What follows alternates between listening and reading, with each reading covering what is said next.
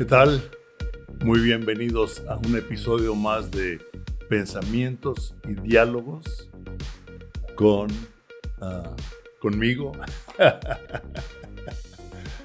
con un servidor, con Palemón Camus y sabiendo que muchas ah, veces o en muchas ocasiones tenemos invitados para dialogar sobre diferentes temas que Dios ha puesto en el corazón de ellos y dialogamos sobre ese tema.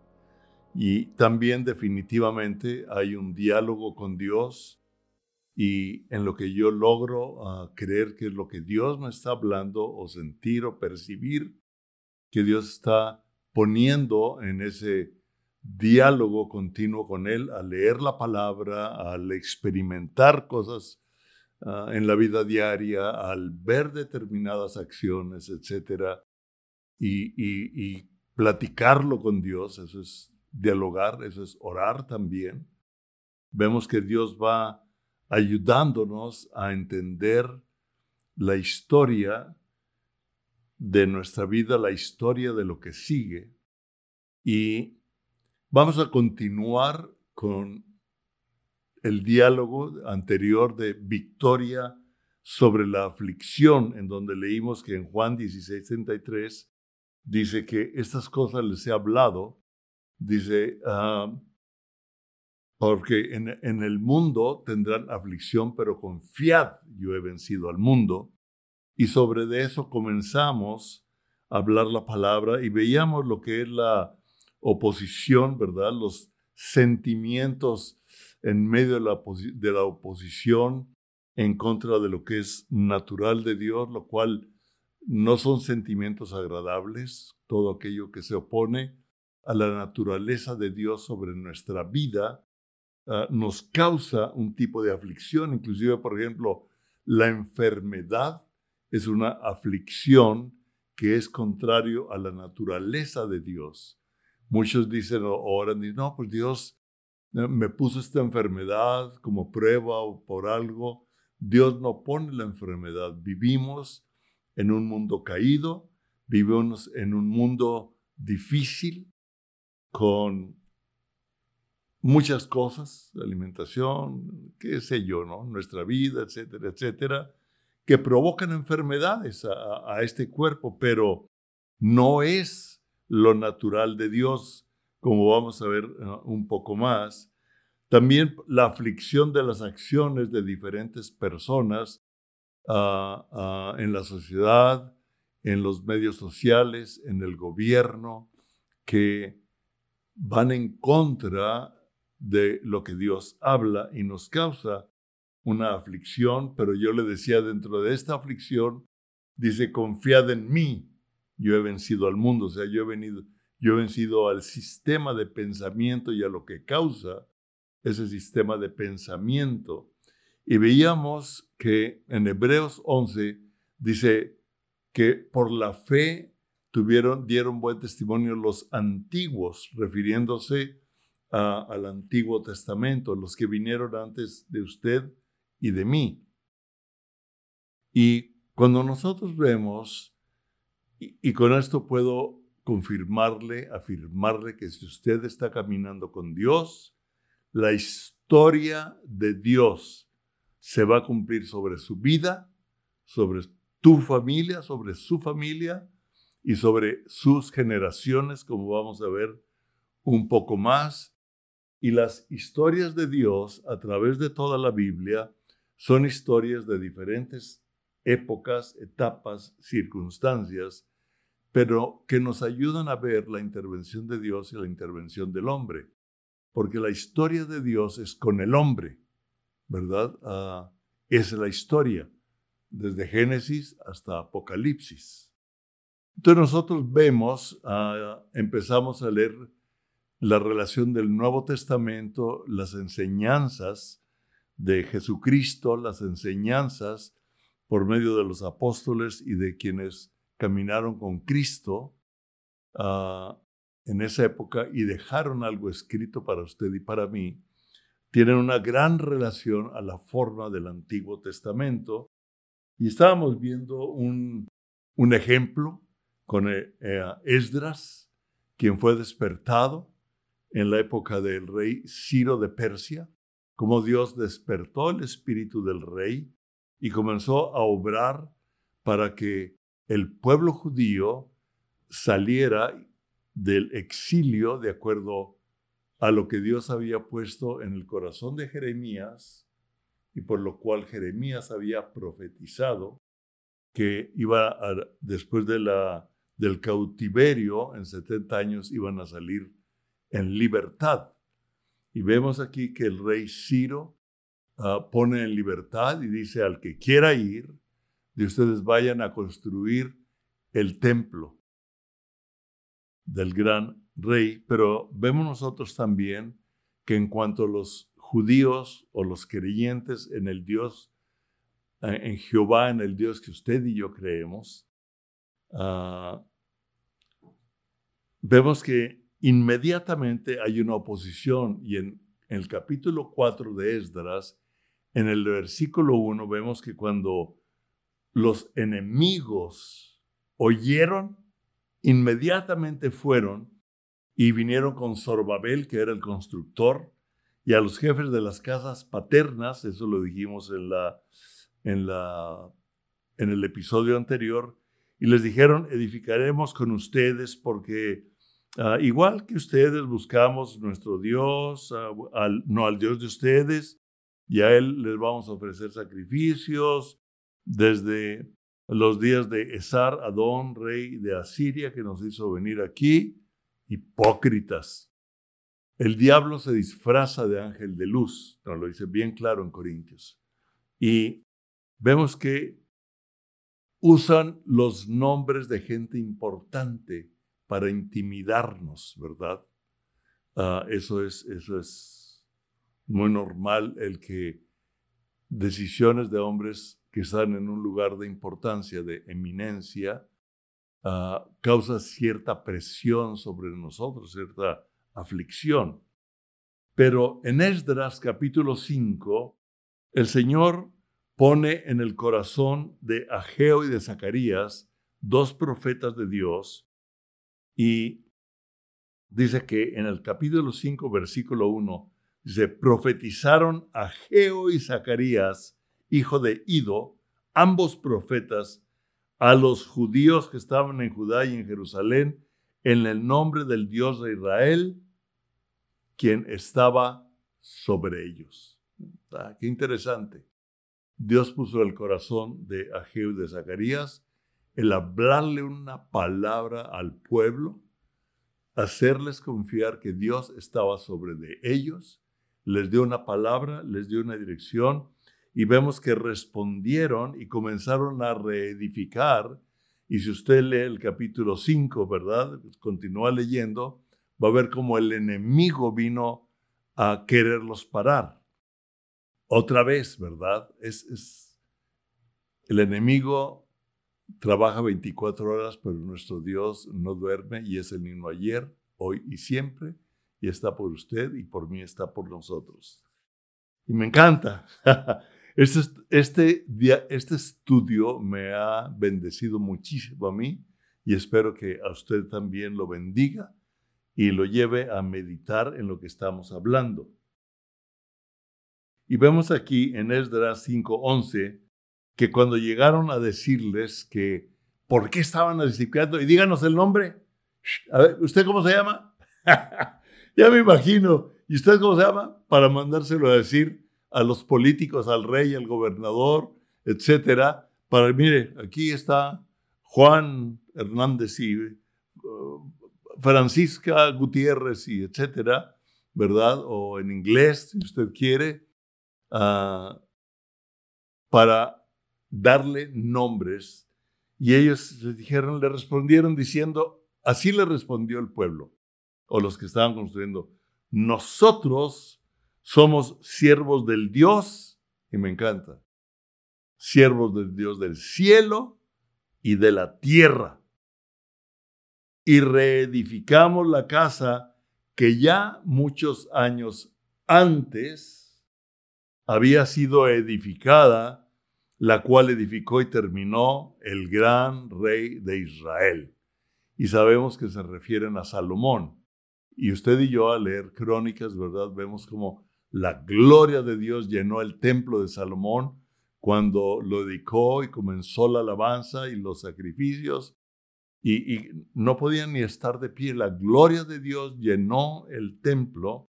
Y aquí están diciendo, ese templo que construyó Salomón y sobre el cual vino la gloria de Dios, lo estamos reedificando porque nosotros servimos al Dios del cielo y de la tierra. Desde el cielo y la tierra. Y me encanta porque me trajo a memoria uh, cuando Jesucristo, cuando Jesús va a, le traen varios a un paralítico. Y dice que cuando Jesús vio la fe de los amigos que traían al enfermo, le dijo, tus pecados te son perdonados. En Mateo capítulo 9, versículo 6.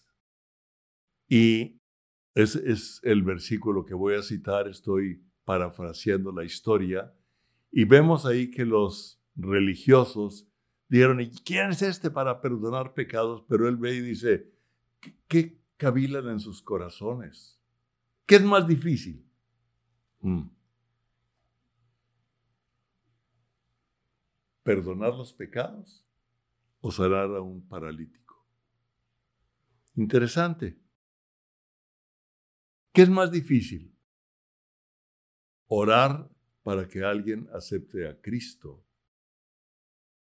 se arrepienta, reciba a Cristo en su corazón y tenga el regalo de la vida eterna, o sea, sea salvo, que Jesús, por lo que esa persona creyó, cree o habla o cree en su corazón, es salvo, porque somos salvos por gracia, ¿verdad? Por medio de la fe, esto no por obras. O orar por sanidad. ¿Se ha dado cuenta que ah, como que hay más lucha, más guerra en nuestra fe de orar por un enfermo que orar para que alguien acepte a Cristo? Cuando nosotros estamos acostumbrados a hablar de Dios, a evangelizar en una forma personal, Ah, para mí es algo que Dios me ha dado, lo hago más o menos seguido, el, el hablarle a las personas de Cristo. Y, digo, fulano de tal aceptó a Cristo y esta persona aceptó a Cristo. Pero cuando hay que orar por un enfermo, como que hay un reto más fuerte a la fe. Pero Jesús está diciendo, para mí, ¿qué es más, qué es más difícil? ¿Que sus pecados les sean perdonados o que sea sanado? Y se quedan día seis, ¿verdad? no saben qué responderle.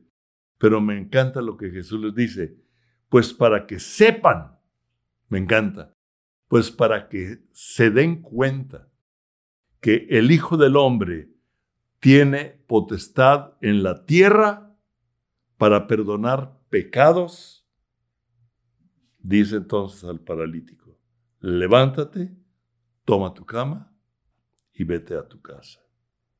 Esta persona se fue sano y salvo.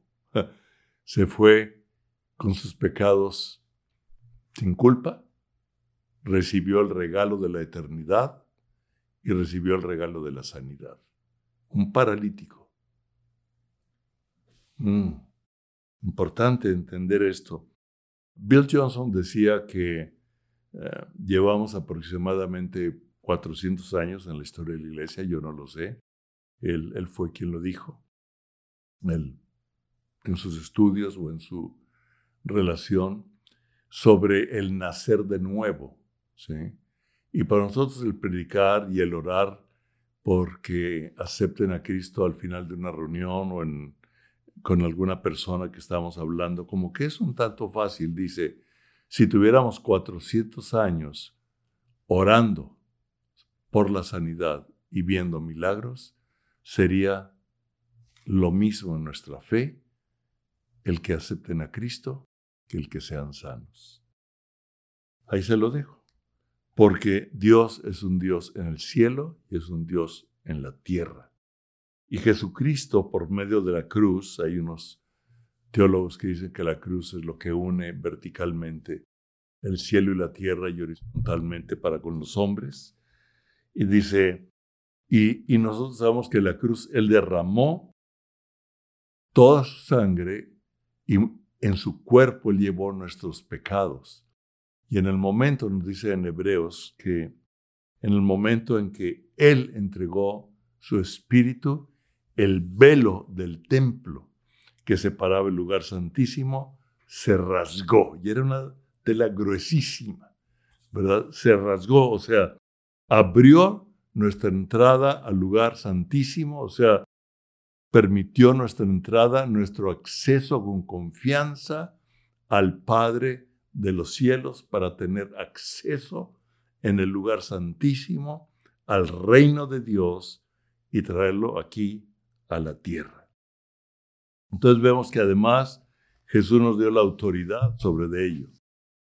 Regresando a los antiguos, a la fe de los antiguos, en Esdras capítulo 6 versículo 14 dice, y los ancianos de los judíos edificaban y prosperaban, me encanta, conforme a la profecía del profeta Ageo y de Zacarías. Qué interesante que lo que uno, dos hombres recibieron del Espíritu Santo recibieron de Dios para hablarlo sobre del pueblo, sobre la edificación del templo, se estaba ejecutando de acuerdo al cielo, se estaba ejecutando una obra en la tierra que era reedificar el lugar de adoración. Dice, edificaban y prosperaban conforme a la, profecía del profeta Ageo y Zacarías, hijo de Ido. Edificaron pues y terminaron, me encanta aquí, me encanta, Número uno, por orden del Dios de Israel.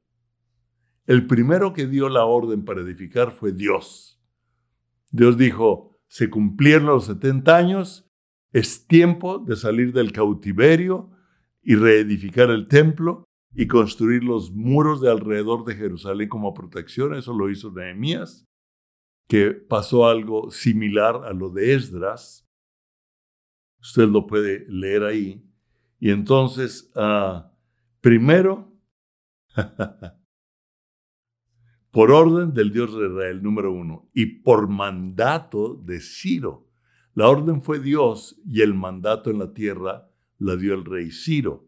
Y lo dice, de Darío, número tres, y de Artajerjes, rey de Persia. Tres reyes se restableció el templo primero por la orden de Dios, número uno, y luego en la tierra los reyes dieron mandatos para que todo les fuera facilitado y reconstruyeran el templo. Entonces nosotros podemos ver también algo interesante y es ver la importancia de una generación Aquí son tres reyes, son 70 años. En Esdras capítulo 7, versículo del 1 a 5, porque Dios es un Dios generacional y hace la historia por medio de generaciones.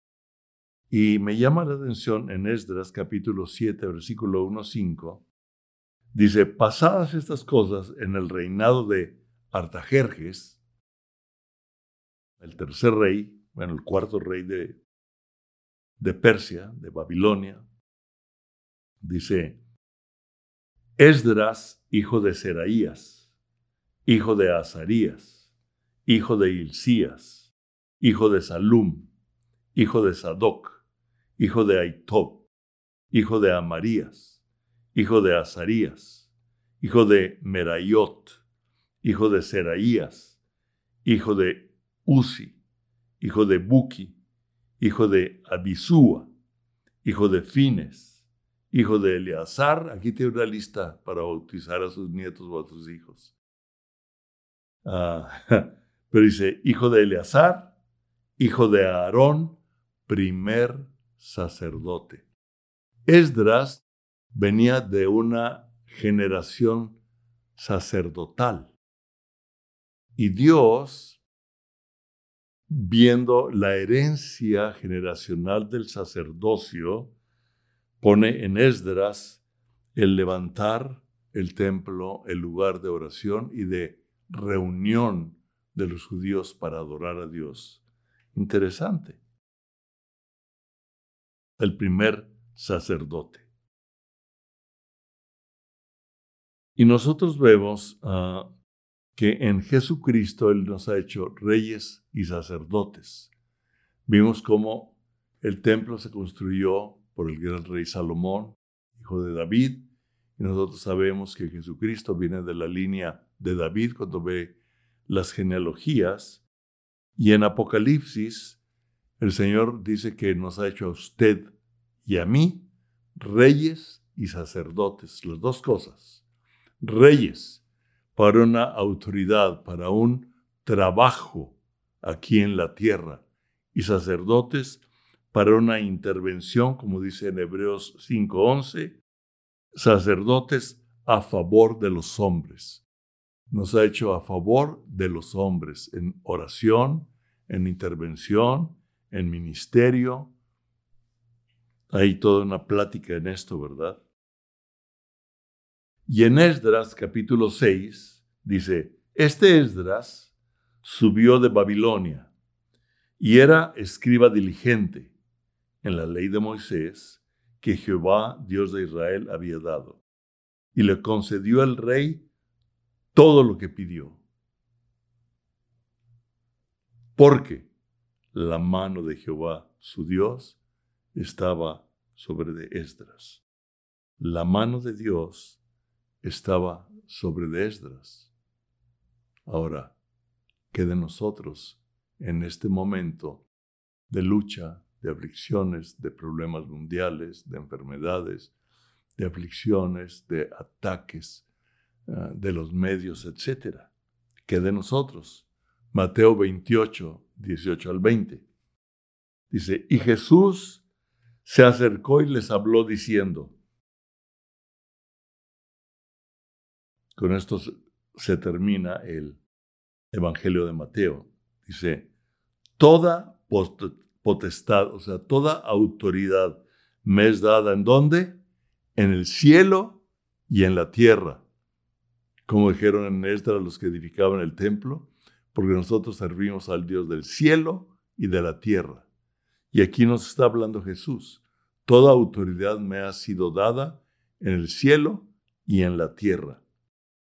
Por tanto, o sea, como a mí me ha sido dada la autoridad, entonces vayan y hagan discípulos a todas las naciones, bautizándolos en el nombre del Padre y del Hijo y del Espíritu Santo, enseñándoles que guarden todas las cosas que os he mandado. Y aquí, yo estoy con ustedes todos los días hasta el fin del mundo. Amén. Todos los días hasta el fin del mundo. Ah, el fin del mundo. Muchos hablan del fin del mundo. Perdóname, pero yo veo que desde la creación, en Génesis, Apocalipsis, el mundo no se acaba. Inclusive, sobre de la tierra va a venir la nueva Jerusalén y se va a postrar sobre la tierra. Estamos haciendo ahorita el nuevo libro y ahí usted va a ver ah, ah, lo que ha hecho Charlie en la imagen gráfica de lo que la Biblia nos habla y lo que hemos estudiado. Pero la nueva Jerusalén va a venir del cielo y se va a poner en la tierra. O sea, el planeta Tierra no se va a acabar. Y él dice, ¿sabes una cosa? Yo soy con ustedes hasta el fin del mundo, todos los días. A veces nuestras emociones o nuestros sentimientos nos hacen pensar que ayer estaba Dios conmigo, o hoy no, o hoy está Dios conmigo, pero ayer no, perdóname. Pero la fe no es de acuerdo a lo que yo siento, sino de acuerdo a lo que yo veo y a lo que dice la palabra de Dios. Fe es, dice la certeza, la que se espera, la convicción de lo que no se ve.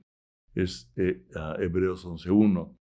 Pero yo puedo decirle a usted, darle otra paráfrasis. Para mí fe la seguridad, la seguridad de que Jesucristo es Dios en los cielos y en la tierra.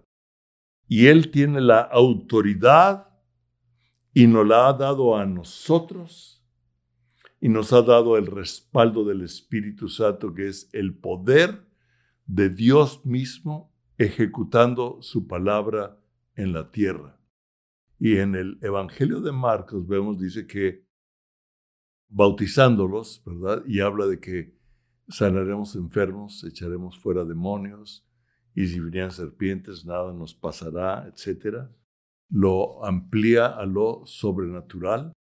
En Mateo nos dice, vayan y hagan discípulos bautizándolos en el nombre del Padre y del Hijo y del Espíritu Santo. Ahora, Esdras capítulo 6, versículo 10 dice, aquí me, me encanta también porque se acuerdan que Dios despertó el espíritu de Ciro para que hicieran la obra del templo.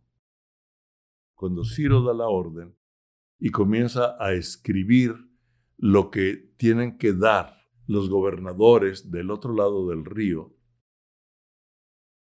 uh, y para que les dieran ah, madera, piedra, plata, ah, aceite, sal a manos sueltas, les dice. En el versículo capítulo 6, versículo 10, les da, me encanta el motivo de Ciro o uno de los motivos de edificar el templo. Y en el versículo 10 dice, para que ofrezcan sacrificios agradables ofrezcan sacrificios agradables al Dios del cielo y oren por la vida del rey y por sus hijos. Un rey que nosotros consideramos paganos creía en el Dios de los judíos y tenía una fe increíble en la oración al Dios de los cielos y de la tierra. Y tenía una fe generacional, decía, para que oren por mí, y por mis hijos. Wow. ¿Cuál es nuestra fe en la oración en que Dios va a ejecutar lo que Él nos pone en el corazón sobre de nuestra vida y sobre nuestros hijos? Esdras capítulo 8, versículo 21 nos da un ejemplo. Dice, y publiqué ayuno ahí, junto al río Abba, para afligirnos delante de nuestro Dios, para había un motivo del ayuno. Solicitar de Él camino derecho para nosotros. ¿Cómo tenemos que orar, Señor? ayúdame a, no pisar chueco. Ayúdame a no irme ni a derecha ni a izquierda, como lo dice en su palabra.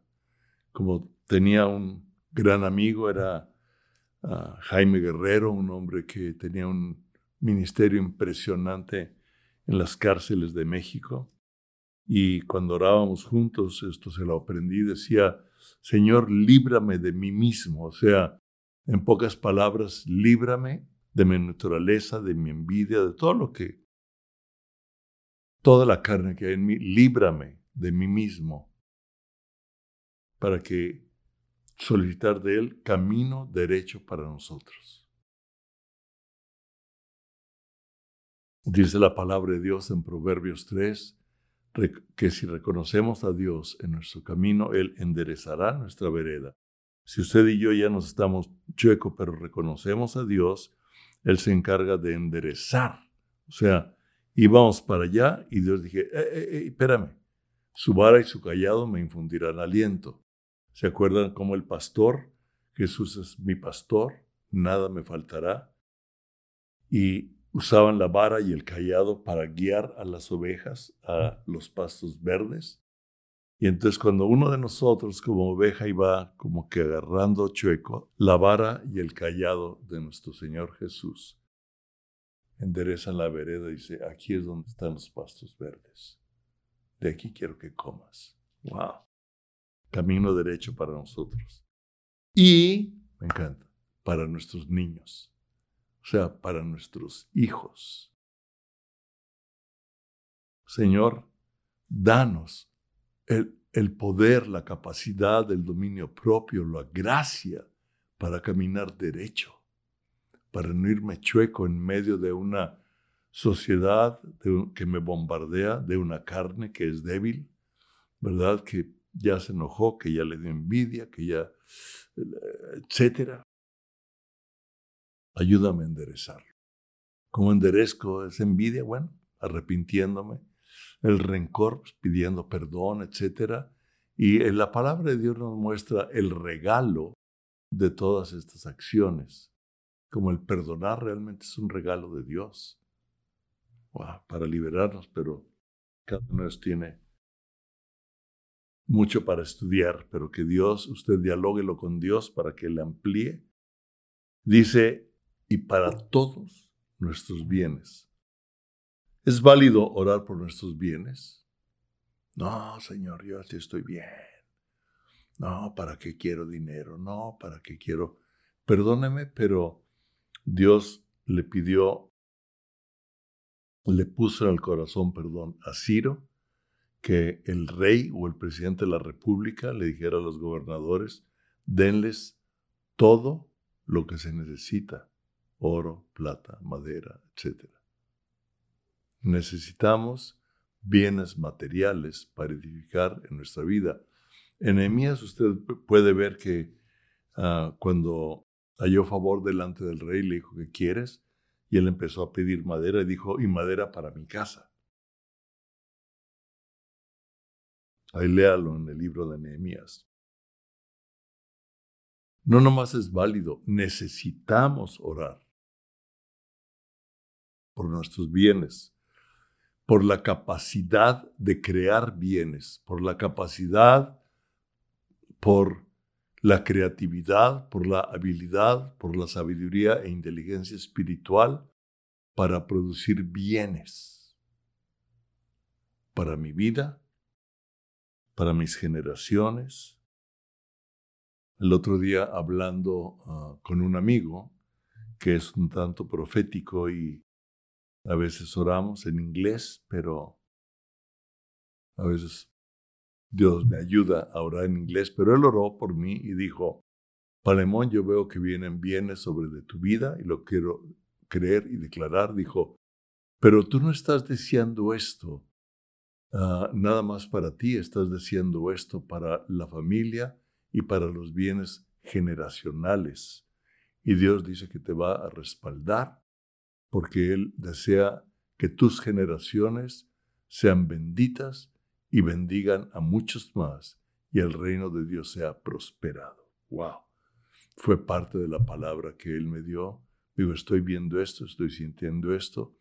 Primero habíamos platicado de diferentes cosas y al final empezamos a orar, pero la oración. El rey Ciro tenía fe en la oración. Y aquí Esdras está orando y ayunando para que Dios les diera un camino derecho para ellos, para sus hijos y para sus bienes. Hay un gran poder en la oración. La oración es clave. Hoy estaba leyendo hace un rato un reporte de unos pastores en Irán, porque ahorita hay un gran revuelo ah, ah, por la muerte de una mujer que la tomaron presa porque traía chueco el, el velo, imagínense, y la tomaron presa y durante el tiempo de su prisión murió. Las mujeres se levantaron en protesta, empezaron a quitarse el velo y a quemarlo. ¡Wow! Y comenzó la gran persecución. Y lo que él habla, ah, hablan directamente y es gente que está pasando, ¿verdad? Uno de ellos vive ya ahorita fuera de Irán, pero Ah, ha sido parte de la iglesia ah, cristiana de, Irán y ha vivido persecución, aflicción. Y él, los dos coinciden, los dos pastores, en que la oración es importante y la acción en contra de la injusticia es importante. Y aquí vemos que cuando el enemigo quiso pararlos de construir, ellos dijeron, perdóname, pero a nosotros nos ha sido dada una autoridad antes, ¿verdad? Por Ciro, para construir el templo. Así es que con permiso, y siguieron construyendo. O sea, siguieron ejecutando, no obedeciendo a los que venían a intimidar, sino actuando conforme a lo que Dios había hablado, porque la orden fue dada primero por Dios y luego el mandato fue dado por los reyes para que se edificara el templo y ellos dijeron, con permiso, esta es cosa de Dios, nosotros somos siervos de Dios y vamos a seguir actuando. Y vemos nosotros que la construcción del templo Nehemías puso hombres con una mano en la espada y otra trabajando, porque el enemigo estaba atacando. Y puede usted ver ahí varias formas que usó Zambalat y, y Tobías el árabe en, en Nehemías, como quisieron parar el muro que era la defensa de la ciudad y del templo que Esdras uh, construyó por, junto con Zorobabel y todo un equipo, ¿verdad? Ya vimos que, bueno. Ok. En Juan 16:33, que fue con lo que comenzamos este diálogo, dice, estas cosas os he hablado para que en mí tengáis paz. En el mundo tendrán aflicción, pero confíen porque yo he vencido el mundo.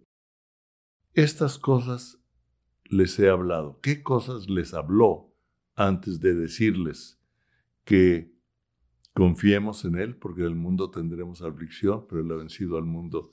Lo que Él les habló antes está interesantísimo, me encanta, porque en Juan 16, comenzando del versículo 25 al 33, que es donde terminamos, dice, estas cosas os he hablado en alegorías la hora viene cuando ya no os hablaré por alegoría. ¿Sabe una cosa? Dios está hablando directo al corazón de todo aquel que diligentemente lo busca, ¿verdad? No porque seamos expertos, no porque seamos los hombres de Dios, sino porque hay un corazón que, que quiere oír de Dios. Y Dios dice, no te voy a hablar de alegorías, aunque algunas veces Dios nos habla por visiones, por sueños, por diferentes formas, principalmente, definitivamente, por la palabra de Dios y el sentido común.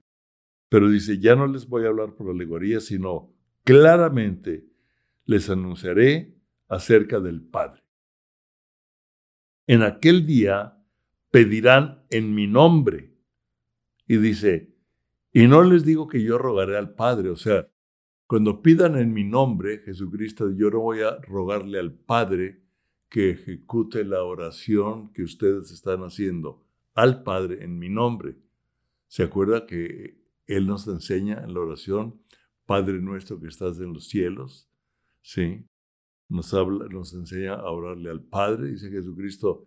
Y yo no os digo que le voy a rogar al Padre. Ándale, por favor, mira lo que está, mira Ve cómo está sufriendo, ve las aflicciones, ve lo que está pasando. Hazles caso, por favor. no, Jesús dice, y yo no, y yo no os digo que yo rogaré al Padre por ustedes, pues el Padre mismo los ama.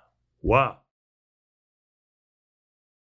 El Padre mismo nos ama. El Padre mismo lo ama a usted igual que como amó y ama a Jesucristo.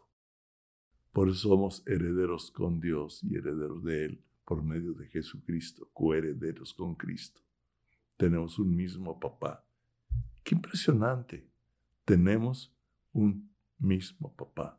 Jesucristo, usted y yo tenemos un mismo papá, sino que mi Padre los ama a ustedes, porque ustedes me han amado a mí y han creído que yo salí de Dios.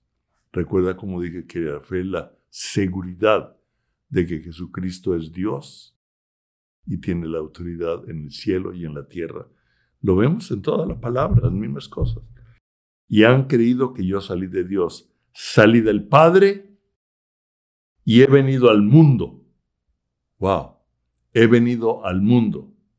Otra vez dejó el mundo y voy al Padre. Y le dijeron sus discípulos, he aquí, bueno, ahí estaba hablando de su resurrección, ¿verdad? Y le dijeron sus discípulos, he aquí, ahora hablas claramente y ninguna alegoría dices. Ahora entendemos que sabes todas las cosas y no necesitas que nadie te pregunte. Por esto creemos que has salido de Dios. Jesús le respondió, ¿ahora creéis? He aquí, la hora viene, y ha venido ya, en que seréis esparcidos cada uno por su lado, y me dejaréis solo. Mas no estoy solo. Usted y yo no estamos solos, aunque tengamos que salir, aunque tengamos problemas, aunque tengamos aflicciones. A veces nos sentimos solos, a veces tal vez usted está pasando por una situación de alguien eh, cercano que murió o está pasando por un divorcio o que sus hijos ya no viven ahí, etcétera, o se siente solo, se siente sola, porque el Padre está conmigo. Y Jesús nos acaba de decir, como el Padre me ama a mí, Él los ama a usted. O sea que usted y yo nunca estamos solos. El Padre siempre está con nosotros porque nos ama. Y no está para juzgarnos, para condenarnos. Está para ayudarnos en cada momento de debilidad, en cada error, para sacarnos del pecado cuando el Espíritu Santo nos redarguye no nos condena, nos redarguye y usted y yo venimos. Padre, perdóname. Wow. No estamos solos. El Padre está con nosotros para ayudarnos a salir. Él es el que saca mi vida del hoyo y me corona de favores, dice el Salmo. Y ahora sí, el 33, estas cosas les he hablado para que en mí tengan paz. Porque Jesucristo es el camino, la verdad y la vida, y nadie viene al Padre si no es por Él, por la fe en el sacrificio que Él tuvo en la cruz por usted y por mí, es lo que nos permite el acceso directo al Padre, que Él nos ama en una forma personal usted y a mí y ama a todo el mundo. Pero hay quienes se resisten, ¿verdad? Por eso Él nos pide que hablemos de Él en medio de las aflicciones, en medio de las luchas. Pídale usted a Dios. El Padre está con nosotros y por nosotros en medio de cualquier aflicción. Y hay mucha gente afligida que no conoce al Padre, que no conoce a Jesucristo. Por eso necesitamos traer la palabra de Dios, creerle a Dios y que Él nos ayude en medio de la aflicción, en medio de las luchas, en medio de la enfermedad, en medio de la situación que estemos viviendo, para saber, como dijo uno de los pastores de Irán, dijo, no tengamos temor de orar y de hablar contra la injusticia, porque es un periodo de tiempo, pero Dios es el Dios del tiempo y el tiempo es parte de la historia. Y la historia de usted y mía y de todos los que creemos está en las manos de Dios. Y, como dijeron los antiguos, por medio de la fe, aunque no vieron algunas de las promesas cumplidas, los saludaban desde lejos puede usted tener la seguridad de que usted, su familia y sus generaciones están en manos de Dios cuando estamos orando, creyéndole a Dios, independientemente de lo que vemos, porque no andamos por lo que vemos, sino por lo que no vemos. Dios los bendiga. Padre, yo quiero darte gracias por amarnos de tal manera, aún en medio, tú conoces, no hay nada oculto para ti, delante de ti, y me amas, Señor. Ayúdame para que yo camine derecho. Ayúdanos, Señor, a interceder, a ver, a intervenir con nuestra familia. Señor, y gracias por proveer los bienes y darnos la sabiduría para administrarlos Gracias, Padre. Yo bendigo a todo aquel que está viendo u oyendo este diálogo y estos pensamientos, los bendigo en el nombre de Jesús y es la bendición lo que desata lo que Dios ya ha puesto en usted. En el nombre de Jesús. Amén.